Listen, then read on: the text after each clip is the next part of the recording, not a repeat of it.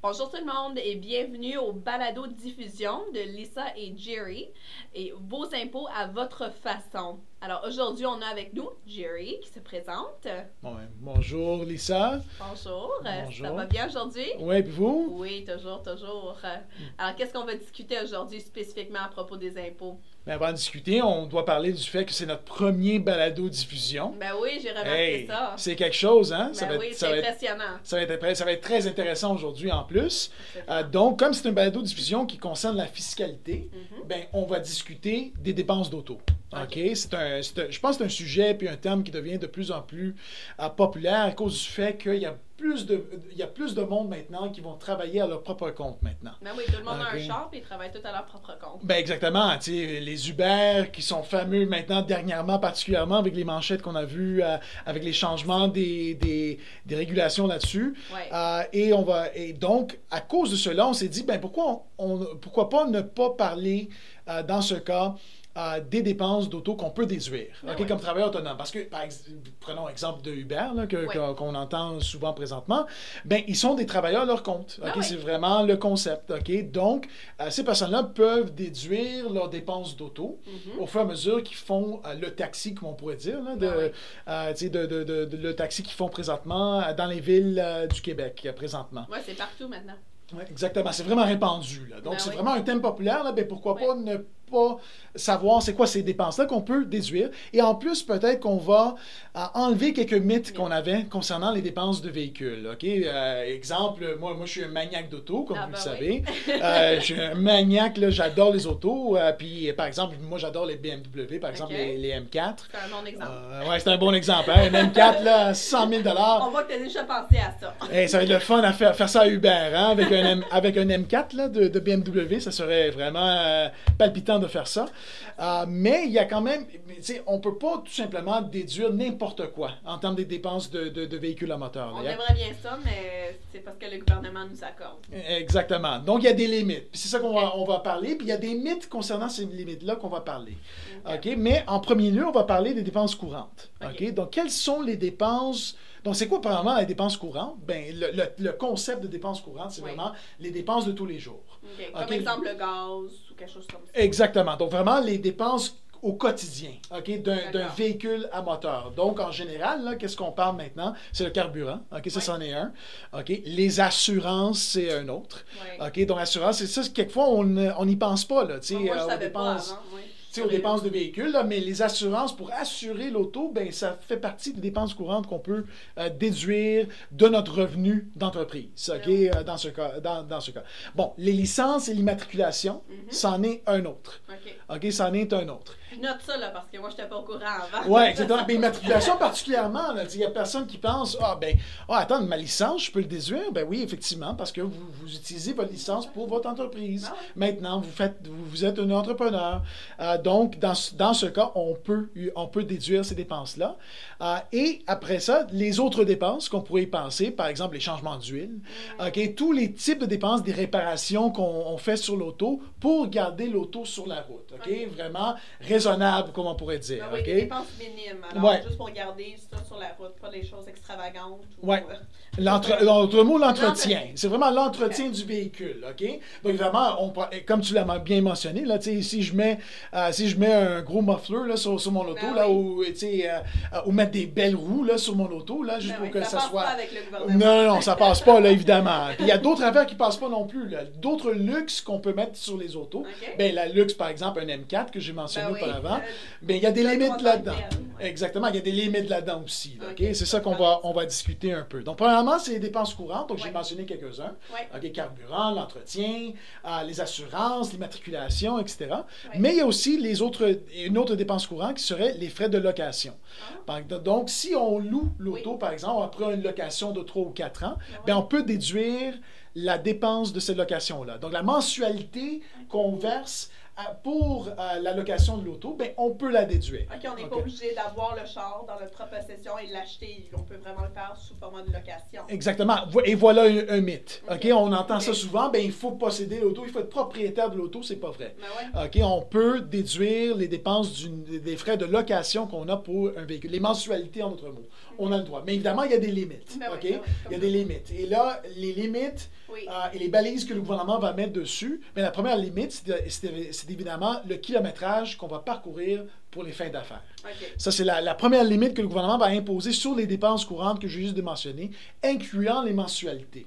Alors, y a-t-il un kilométrage spécifique ou y a un calcul qui se fait? Non, il n'y a, y a- ben, a pas un kilométrage spécifique. C'est qu'on va prendre comme un ratio. Oui. Donc, qu'est-ce qu'on fait? C'est que euh, c'est qu'on doit, premièrement, puis là, on, on, on vient maintenant dans la discussion de registre. OK, de registre de dépenses, OK, Mhm. qu'il faut garder en compte quand on, on- on- on est entrepreneur. Là, il faut Oui. garder un registre détaillé. J'arrive à ce, à ce point-là un peu plus tard. On va en parler un peu plus tard. Euh, mais je donne un exemple. là, OK? Euh, moi, j'utilise mon auto Mhm. à un tiers pour des fins d'affaires. OK? Ok. Donc, de mon kilométrage, ben, Oui. on va dire par exemple un, un, un cas archi simple, là, euh, euh, 30 000 km par année que je parcours. Oui. Euh, et là, j'ai 10 000 que je parcours pour les fins d'affaires. Donc, mon 10 000 dans ce cas-là, mon 10 000, mon 10 sur 30, là, Oui. mon 10 000 sur 30, c'est ben, c'est un tiers, Oui. qui veut dire que j'ai droit à un tiers des dépenses courantes que j'ai mentionnées, à un tiers de la valeur de ces oui. dépenses-là. Ok. OK? Donc, c'est là la première limite que le gouvernement va imposer. OK? Évidemment, le gouvernement ne va pas vous donner un crédit si vous voulez Aller aller en en Floride, là, si vous voulez conduire en Floride, OK, tout seul, puis all right, c'est nous, nous en faites pas, les enfants, là, c'est l'ARC, les Revenus Québec qui va, qui va payer pour nos vacances. Mais là, ça fonctionne pas, évidemment. OK? Il faut que ça... Le gouvernement... Ça doit être raisonnable. ça doit être raisonnable, OK? C'est ça. Donc, à cause de cela, ben là, on a, on a cette limite-là. Oui. Et là, pour déterminer cette limite-là, ben, il faut garder OK, un bon registre. OK? Il faut vraiment garder euh, un bon registre de nos dépenses, une tenue de, de registre du véhicule. Alors, c'est un livret qu'on peut garder ou c'est des informations qu'on peut mettre sur notre euh, téléphone cellulaire, Ah, ben, par exemple? Regarde, on est. Ben, je sais que je suis un peu vieux, là, puis j'ai pas, j'ai pas tant de cheveux présentement, malheureusement, qui montrent mon âge, là, mais. Euh, on est dans le 21e siècle, Ben OK? oui. On n'est pas là maintenant de garder un petit, euh, un petit bloc-notes, là, et écrire ça manuellement à mitaine, là, comme on dit. Ok, il y a OK, d'autres donc il y a d'autres façons. Vous avez des applis qu'on peut utiliser. OK, vous pouvez euh, aussi vous acheter des périphériques Mhm. que vous pouvez que vous pouvez installer tout simplement dans l'auto là directement et qui va garder en compte le kilométrage que vous allez parcourir. OK, donc vous avez tout simplement dans les applis ou Oui. dans le périphérique, ben Oui. vous indiquez que présentement le kilométrage que vous faites c'est pour les affaires. Oui. OK, et de là, il va garder le registre de euh, de ce kilométrage là. Mais ça nous sauve du temps, puis c'est plus efficace. Hein, Exactement. Et c'est très important, particulièrement si vous, si vous embarquez maintenant à- à- comme entrepreneur. Parce que c'est la première année qui compte. Oui, vraiment, c'est la première année que le gouvernement va être très strict avec vous. OK. OK, le gouvernement va vous obliger de garder, euh, de garder euh, un registre Oui. pour toute l'année. Et là, le registre, ça doit être vraiment quotidien. Donc, vous devez garder en compte le kilométrage quotidien que vous faites pour les fins d'affaires. Et ça, le gouvernement est très strict là-dessus. Là. Quand, quand vous commencez, quand vous devenez entrepreneur la Oui. première année, OK, vous, et le gouvernement va vous obliger de garder euh, ce, ce registre-là pour une année au complet. Parce que c'est la base. Fait que là, ils vont se fier sur d'autres choses par la suite. Exactement. Donc, c'est la base, c'est Oui. la, c'est la base du, base. kilométrage raisonnable que le gouvernement va Oui. déterminer. Ils veulent savoir aussi si vous avez bel et bien une entreprise. est-ce que vous Ben l'utilisez oui. pour aller à New York puis en Floride, là, Ah puis vous ça. ou c'est vraiment une entreprise que vous avez en main. C'est, pour cela qu'ils veulent que vous teniez ce livre-là pour ce registre-là pour toute l'année. Oui. Du moment qu'on a fait la première année, puis là, le gouvernement ne nous oblige plus de garder une année, c'est juste un trimestre maintenant. OK, donc vous gardez juste pour trois mois, OK. OK, après, après la première année. Comme ça, on établit la base. Avec la, comme tu l'as bien mentionné, on établit la base.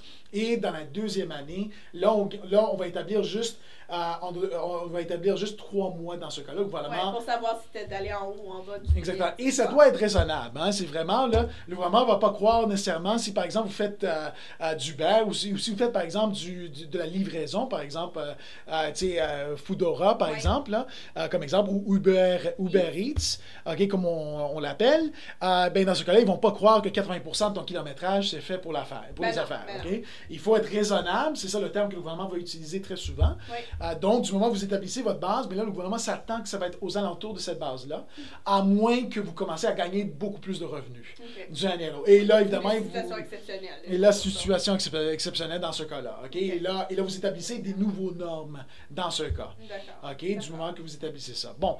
Donc, donc j'ai parlé de la première limite. Mais avant de parler de la deuxième limite, on va embarquer maintenant dans les autres types de dépenses que je peux déduire. OK. On a parlé de dépenses courantes, donc Ouais. les dépenses de tous les jours. On a aussi le concept des dépenses en capitaux. OK, qu'est-ce que ça veut dire, ça? Bon, dépenses en capitaux, c'est tout simplement vous, vous, vous achetez un bien Mhm. OK, qu'on peut et qui, qui- que vous ne usez pas, en d'autres mots, dans une année. OK. C'est un bien qui, va, qui est durable, qui va durer pour plus qu'un an. OK. OK, et là, l'exemple concret, ben là, c'est l'achat du véhicule. OK. OK, donc là, du moment que j'achète le véhicule. OK, dans ce cas, euh, là, j'ai le droit à une dépense en capital et la dépense en capital, c'est ce qu'on appelle l'amortissement. Le merci. OK, c'est le concept de l'amortissement, Mhm. dans ce cas. Et qu'est-ce qu'on veut dire par euh, l'amortissement? C'est que vous amortissez le coût du bien, le- du coût du bien total sur plusieurs années. Prenons un exemple, OK, Ouais. pour, comprendre le concept. Ouais. J'achète une télé. Mhm. OK, une, une belle télé 4K là, que je, veux- je veux mettre, qui est, comme 80 pouces, là. Ouais. Et je l'achète pour 1000 dollars, j'ai eu la chance. OK, et là, je l'ai eu pour 1000 dollars. Mais là, j'utilise ces, ces, ces Ouais, montants-là. c'est pour un exemple archi simple, OK? Donc, ce bien-là, si je l'utilise pour 5 ans, ben le 1000 dollars, j'ai amorti le coût sur 5 ans. C'est ça que j'ai fait. S'étale pendant cette période. C'est étalé. Donc, si par exemple, j'avais, au lieu de payer 1000 dollars pour acheter la, pour acheter la télé, j'avais fait une mensualité, Mm. ben là, ma mensualité, dans ce cas-là, serait mon 1000 dollars divisé par 60 Ah oui, mois. ça réduit le montant. Exactement. Puis donc, j'ai amorti mon coût. Et c'est ça le concept de l'amortissement. OK. Donc pour le gouvernement, évidemment, ils vont pas vous laisser prendre, par exemple, un véhicule de 20 000 Oui. puis dire, bon, ben OK, j'ai déduit 20 000 directement. non, non, OK, ça marche pas euh, comme ça. Ça marche pas comme ça. là. C'est un bien durable qui veut Ouais. dire vous l'utilisez sur plusieurs années. Et c'est ça l'achat de l'auto. Là, le, le- le gouvernement vous laisse l'option de prendre ce qu'on appelle une dépense d'amortissement. OK? C'est ça qu'on veut dire à part à une dépense en capital. Donc, le concept de, de- de l'amortissement, c'est que, prenons encore une fois des chiffres vraiment simples. Ben oui. OK, je prends un, un véhicule de 10 000. Mhm. Et, et- et la raison pour laquelle j'utilise 10 000, c'est pour faire le point aussi que je peux aussi rajouter un véhicule usagé. Je suis pas, c'est pas obligatoire que ce soit une- un nouveau véhicule. là. Non, j'espère OK, que non, pour- là, pour parce que sinon, euh, Ben oui, pas par- monde. Parce que la plupart du monde, là, ils vont acheter usagé Ah habituellement. ah OK? ouais. Donc, c'est parce que c'est plus abordable, évidemment. Ouais. Avec les autres avantages d'acheter usagé Ouais. OK, pour un véhicule. Donc, si je prends un auto usagé de 10 000 que j'ai acheté, Yeah. OK, ben, dans ce cas-là, Oui. à mon 10 000, je peux l'amortir sur plusieurs années. Et là, le, le taux d'amortissement, c'est 30% et c'est dégressif. OK, donc, mais, Explique-moi ça. bon, je vais expliquer le concept. Bon, premièrement, avant d'aller dans le dégressif, il faut expliquer aussi le concept du demi-taux dans la première année. OK. Donc, si je fais l'achat dans, dans l'année, on va dire 2018, Ouais. OK, mon année fiscale, ben, dans la première année, le gouvernement me laisse, me laisse la- le taux d'amortissement à un demi-taux, qui veut dire que je dois partager en deux, à moitié. Ouais. Donc, j'ai le- comme l'auto c'est à 30 ben, j'ai droit à 15% la première année, qui veut dire ma dépense d'amortissement pour un véhicule de 10 000, c'est 1500. OK. OK, la première année. OK, la première année. Là, dans la deuxième année, j'ai droit à mon 30 OK, OK? le montant complet. Exactement. Mais, j'ai pas droit à mon 30 sur mon 10 000. J'ai le droit à sur mon montant de 8 500. OK. Donc, je réduis Oui. la base de la valeur du véhicule, je Oui. le réduis par l'amortissement que j'ai pris l'année précédente. OK. Et c'est pour cela qu'on l'appelle dégressif. Donc, je prends 30% sur mon 8500 et Mhm. non pas 30% sur mon 10 000, qui était mon coût original. OK. C'est ça la dépense que je peux prendre. Donc là, je reviens maintenant à la deuxième limite que le gouvernement va vous imposer. OK. bon. Et bien, la deuxième limite dans ce cas-là, c'est que, ben, prenons mon exemple de mon M4. Oh boy. Ah, J'adore cette auto-là. C'est pas, vous, allez entendre, M4. vous allez entendre souvent dans ce, dans, dans- ce balado diffusion, malheureusement. Je vous préviens. Euh, mais je dois vous dire, ben, si je prends mon M4, Ouais. Donc on va dire j'achète mon M4, je dis, ben, Ouais. hey, mon M4, ça vaut 100 000 au Ben oui, il est tout neuf. il est tout Euh, neuf. il est tout neuf, là, il est beau, là. Je dis, hey, 15 de 100 000, là, ça fait, ça fait une méchante, méchante déduction que je peux prendre, là, OK? Ah. Une réduction de mon revenu. Ben, le, pour le gouvernement, là, non. Ça, Non, ça c'est vraiment pas. abusif pour eux. OK. OK? Pour eux, la valeur d'un auto, Y a-tu un montant maximum? c'est vraiment un montant maximal de 30 000 plus les taxes de vente. Ok, ce qui est dire 30 000 plus la TPS et la TVQ. Ok. Donc, pour, donc, peu importe la valeur de l'auto que vous achetez, si- Ouais. qui dépasse 30 000, Ouais, le gouvernement va vous ramener à 30 30 000. 000. OK? Donc, on ne peut pas dépasser ce montant-là. Et c'est le même concept pour les frais de location. Les locations vont être limitées à une auto d'une valeur de 30 000 plus taxes. OK? Donc, je ne peux pas déduire, par exemple, ma, ma frais de location, ça, va- ça va être quoi? 1000 au moins, là, pour, Oui. une, euh, euh, pour une euh, M4, par exemple, là, Oui. BMW M4. Ben, dans ce cas-là, il va me limiter comme si j'ai loué une, une auto de 30 000 plus taxes. OK, donc le gouvernement va toujours me limiter.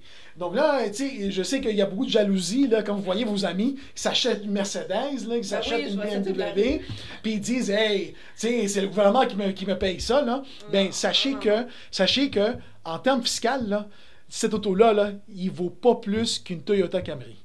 C'est aussi simple que ça. Mais c'est la réalité. Ben oui. ben Parce qu'en termes fiscaux, je déduis l'auto comme s'il avait la valeur d'une Toyota Camry, par exemple. Donc, une auto, euh, tu sais, une, une- euh, donc on parle, euh, donc on parle d'une auto de Camry à corde, etc. Ou un petit VUS, par exemple. D'accord, d'accord. C'est vraiment la limite pour le gouvernement. Parce que pour eux, c'est c'est ça le type de véhicule qui est raisonnable pour une entreprise. Ok. pour le gouvernement. Donc, malheureusement, On va pas avoir de jalousie sur la je peux, premièrement, il n'y a, plus de jalousie. Ouais. Deuxièmement, je peux pas m'acheter mon rêve de MCAP et le déduire au complet sur ma déclaration de revenus. malheureusement. Ok, J'aurais aimé ça, là, mais ça fonctionne pas. Ça ne fonctionne pas, malheureusement. Donc, c'est ça les deux limites qu'on a. OK? Et sachez encore, et je le répète encore une fois, là, c'est très important, OK, dans ce cas, de bien garder vos tenues de, de registre. OK? C'est vraiment très, très, très important. OK? Ouais. Le tenue de registre jour. est très important si vous, année. si vous embarquez là-dedans. Et, et là, je les personnes qui vont entendre ce, ce balado di- diffusion là, c'est sûr que vous, peut-être vous y songez présentement à rentrer dans cette, à cette, dans cette économie d'entrepreneurs, là, Ouais. OK? à temps partiel. là. Par exemple, Uber, Uber Eats, euh. Foodora, etc. là. OK? Ou Lyft qui, qui est au le restant du Canada, mais là, qui s'en vient au Québec euh, dans pas grand temps. Ouais. OK? Donc, sachez que ce, ce registre-là est très important pour le gouvernement, particulièrement la première année. Je le répète, là, mais c'est vrai, il faut le stresser, là, OK? C'est vraiment très important de bien garder ce registre-là. Non, je pense que c'est vraiment important pour les gens qui vont contempler de venir dans cette catégorie-là. Que, euh, Exactement. Donc, je pense qu'on a fait le tour, Lisa. Wow, mais c'est bien. Merci beaucoup, Jerry, de nous avoir présenté ça aujourd'hui. Et euh, pour tous ceux qui écoutent, euh, tenez-nous euh, au courant si vous avez des questions. Et la semaine prochaine, on va avoir un, autre, un autre titre à explorer avec vous. Alors, merci beaucoup. Au revoir.